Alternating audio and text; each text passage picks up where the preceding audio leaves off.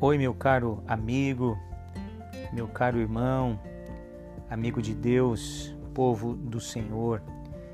Mais um momento juntos, né? Legal poder ter a sua companhia e poder perceber que você valoriza esse tempo, de que você separa alguns instantes para que a gente possa pensar, pensar sobre Deus, pensar sobre a igreja pensar sobre os nossos caminhos, pensar sobre as nossas responsabilidades como alguém que conhece o Senhor, como alguém que tem o temor do Senhor.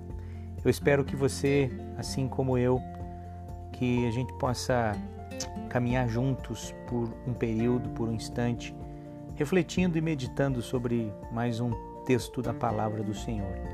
O texto escolhido hoje é o texto de Marcos, capítulo de número 4, verso de número 9. Na Bíblia de Genebra, o texto diz assim: E acrescentou: Quem tem ouvidos para ouvir, ouça. Já na Bíblia, a mensagem, é, o texto é, referido de Marcos 4,9 diz assim: Vocês estão escutando? Realmente escutando? É interessante né, essa palavra, porque ela é instigante. Há aqui a preocupação de Marcos de perguntar para o seu povo, para o seu público, se de fato eles estavam ouvindo. Né? Ah, nós começamos a meditar neste texto de Marcos 4, ele vai aí até o verso de número 34 trabalhar com as parábolas do reino. Especialmente esse verso, né, os versos primeiro ao verso de número 9 do capítulo 4, tratam da parábola do semeador. O tema que Eugene Peterson, em seu livro de devocionais, na Bíblia Mensagem, é, trazem para nós é ouvidos para ouvir. E iniciamos essa reflexão com aquilo que está no seu texto, que diz assim: Quem tem ouvidos para ouvir, ouça. É, Parece-me que é aqui, antes mesmo, ou talvez até depois da parábola do semeador, parece-me que é até uma parábola dentro de uma outra parábola, né? Nós temos aqui a descrição da parábola do semeador dos versos 1 a 9, mas parece-me que no verso de número 9 ele faz uma outra parábola, né? Quem tem ouvidos para ouvir, ouça. Se a palavra divina é primordial, então o ouvido humano é essencial. É o que a gente tem aqui é, como referência neste texto. É necessário que ouçamos e o modo como ouvimos pode ser até insignificante, né? Mas é necessário que a gente saiba ouvir. O modo, se a gente ouve uma parábola, se a gente ouve uma palavra de Deus, seja no rádio, na televisão, é, até mesmo nas redes sociais, o, o, modo aqui até não é tão importante, mas é necessário, é primordial é, atentar que devemos ouvir com o cuidado necessário uma palavra ou uma parábola descrita na palavra de Deus. A parábola, com sua metáfora do solo aqui, né, para os ouvidos fornece uma ferramenta muito engenhosa para um teste de audição, é, para minha audição e para nossa audição. Qual é a qualidade da minha audição? É o que está em jogo aqui. Quando é, na Bíblia de Genebra, no verso 9 do capítulo 4 de Marcos, ele termina assim: Quem tem ouvidos para ouvir, ouça e na Bíblia a mensagem, o autor diz assim: Vocês estão de fato escutando?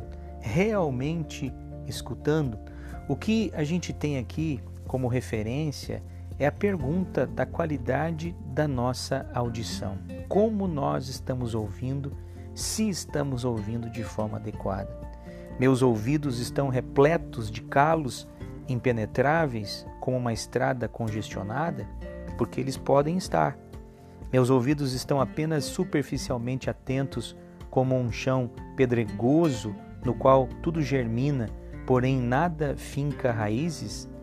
Meus ouvidos são como um amontoado de ervas daninhas, no qual o que é repetitivo e barulhento ocupa todo o espaço sem respeito pela verdade, pela qualidade, pela beleza ou pela frutificação?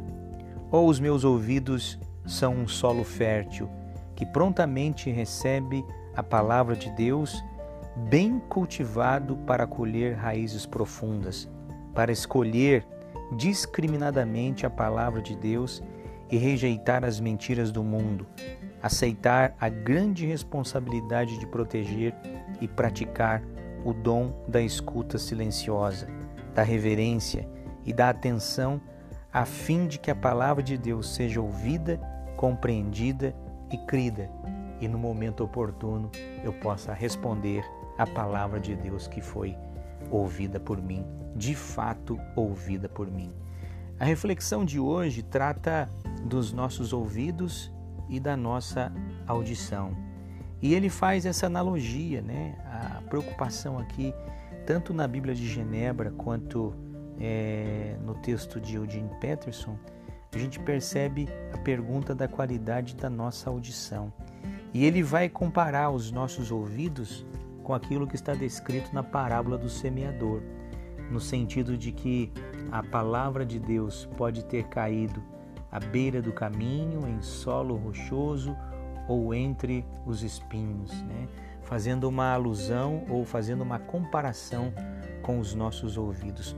Como de fato está a nossa capacidade de ouvir a parábola do semeador e também a palavra de Deus. Será que eu tenho conseguido dar espaço nos meus ouvidos e a minha audição é capaz de ouvir a doce, mansa e agradável voz da palavra de Deus, né?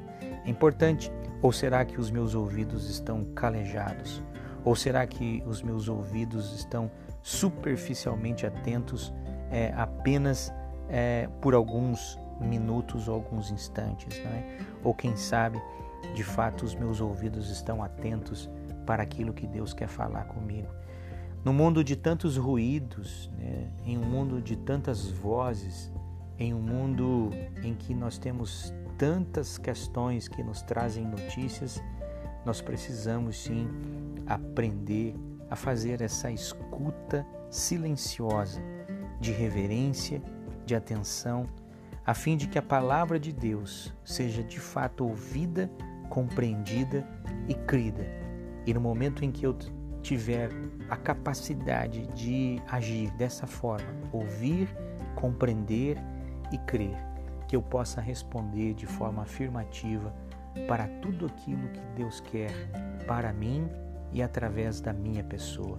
O meu desejo para você e para mim mesmo é que a gente possa é, ter a capacidade de fazer cessar todos os ruídos e vozes que nos distanciam da verdadeira palavra de Deus.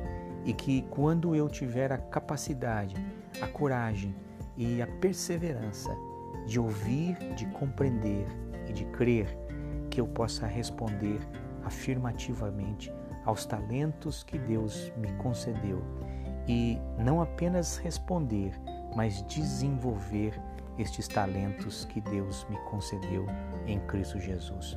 Que você saiba ouvir, Cuide da sua audição quando nós nos referimos à palavra do nosso bom Deus.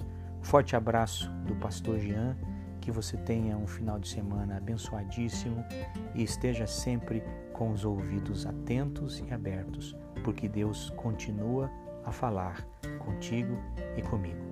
Deus te abençoe e ilumine sempre. Se você gostou, compartilhe essa palavra. Um abraço.